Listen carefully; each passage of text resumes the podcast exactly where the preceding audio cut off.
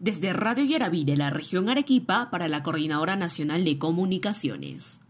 Tres menores podrían perder su libertad hasta por seis años al estar involucradas en el asesinato de Shirley Kusilay Mezucapuca, quien laboraba como cuidadora del albergue Casa Isabel II ubicado en el distrito arequipeño de Socabaya, donde las adolescentes de 15 años residían temporalmente al sufrir desprotección familiar.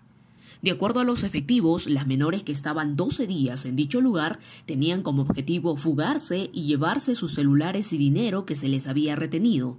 Para concretar su plan, decidieron maniatar a la joven trabajadora.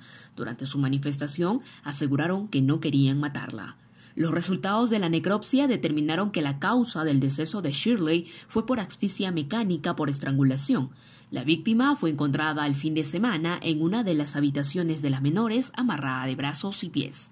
Luego de este lamentable hecho, las adolescentes fugaron siendo intervenidas dos de ellas la tarde de lunes en la provincia de Camaná y la última menor fue ubicada también por la policía en un bar en el sector de Secocha. La Fiscalía Provincial Civil y de Familia de Paucarpata formalizó ante el Poder Judicial la denuncia contra las tres menores que estarían involucradas en el crimen solicitando para ellas su internamiento preventivo.